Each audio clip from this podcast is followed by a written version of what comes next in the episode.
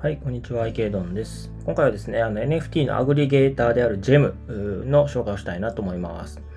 はい。で、あの、NFT の、まあ、アグリゲーターっていうところなんですけど、アグリゲーターってどういう意味かっていうと、まあ、大体、なんていうんですかね、集約するものとか集めるものみたいな意味で捉えてもらえたらいいんですよね。で、NFT アグリゲーターっていうと、NFT のマーケットプレイスいっぱいあるじゃないですか。 OpenSea とか、えっ、ー、と、 Rarible とか、 Foundation とか、あ Magic Eden とかいっぱいあると思うんですけど、そういうのを集約してきて、1箇所で買えるようにするサービス。まあ、それが NFT のアグリゲーターなんですね。で、えー、それの、まあ、うちの一つ、まあ、gem.xyz というのが、まあ、ありますので、まあ、そちらの紹介ですね。をしてみたいと思います。で、まあ、あの紹介にあたって、えっ、ー、と、この DAPS マーケットさんの記事、日本語でまあ分かりやすくまとめられているので、まあ、こちらを参照しながら、あの、紹介したいなというふうに思います。で、えっ、ー、と、今、まず GEM はベータ版になりますので、まあ、あの、使うときはご注意くださいという話ですね。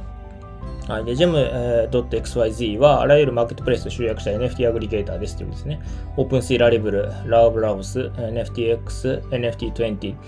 などで出品されている NFT を、まあ、あの、ここ、GEM で1箇所で、えー、購入できるようになっているということですね。いろいろなサイトを回遊せずに1箇所で NFT を閲覧購入できるのが強みということですね。また、複数の NFT を一括で購入することもでき、ガス代の低減も見込めるということですね。はい。で、まあ、USDT、USDC だけでなく、アーベやマイナーの通貨まで幅広い対応というふうに書いてますね。はい。で、まあ、マーケットの使い方、まあ、メタマスクとイーサリアムがあれば使えますということですね。で、ここから、あの、まあ、この記事上では、あの、使い方に関しての紹介があるんですけれども、まあ、こちらは、あの、私の方で実際に画面表示ながらやって、やってみようかなと思います。はい、じゃあまず GEM のトップページ、えー、来ました。こちらか、こちらですね。あの、右側にマイカート、まあ、カートの中の、中身が見れるような画面があって、まあ、ページは何ですかね、まあ、コレクションごとのランキングみたいなのが出てますね。24時間のボリュームランキングだと思いますけれども。まあ、では、上には検索窓があって、まあ、あの好きな NFT コレクション検索できるっていう感じですかね。じゃあ、まあ、小豆を試しに見てみましょうということですね。左側にフィルターがあって、まあ、プライスのレンジとか、まだ今すぐ買えるのか買えないのか、とか、まあ、そういったこと、バックグラウンドとか、なんか服とか、目とか、耳とか、なんかそういうので、まあ、絞り、あの、フィルターをかけられるようになってますね。で、えー、と出品されているものをこう見ていくと、あのひえー、と各 NFT のあの映像あ画像の上左上にですね、あの OpenSea なら OpenSea の船のマーク、えっ、ー、と、 LooksRare だったらルックスレアのこの、なんていうんですかね、ダイヤに目がついたようなマークがこうついているので、この NFT がどこで出品されているかって見た瞬間にわかりますよね。はい。じゃあ試しに一つこれ選んでみましょうと。あ、一つ選んでみると右側の My Cart の部分にあの映ってるっていう感じですね。まあ、で、複数、まあ、例えば入れてみると、そうですね、同じように My Cart の中に入りますねということですね。で、まあ、実際購入はここからはしないんですけれども、あとは Connect Wallet で多分、 MetaMask をつないで、イーサが入っていれば、まあ、そのまま決済ができるということなのかなと思います。で、えー、まあ、このページ上部にも書いてあるんですけど、GEM is、uh, currently only available on Ethereum ということで、まあ、現在はイーサリアムだけで使えますよということですね。まあ、今後、まあ、もしかしたら対応、他にも対応していくのかもしれないですね。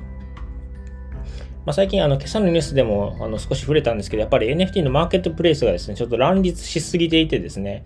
あの非常にこうややこしくなってきているというところがありますよね。まあ、それをこう解決し得るサービスなのかなというふうに思いますね。まあ、多分今現状ある NFT マーケットプレイス全部に対応しているわけではないと思うんですけれども、まあ、例えばルックスレアだったりオープンスイだったり結構大手のところには対応していると思うので、まあ、こういう小豆のような、あの結構、なんていうんですかね、まあ、有名で、あまあ、フォーマルなあの NFT マーケット、NFT に関しては、まあ、ここジェムでもうあの一括で、えー、売り買いができるのかなというふうに思いますね。まあ、ただ、こういう、なんていうんですかね、小豆みたいな、こう、非常にこう、有名な コレクションをこう、複数点買ったり売ったりできる人ってどんな人なんだろうっていうのはちょっと、あの相当なお金がないとそういうことでできないと思うので、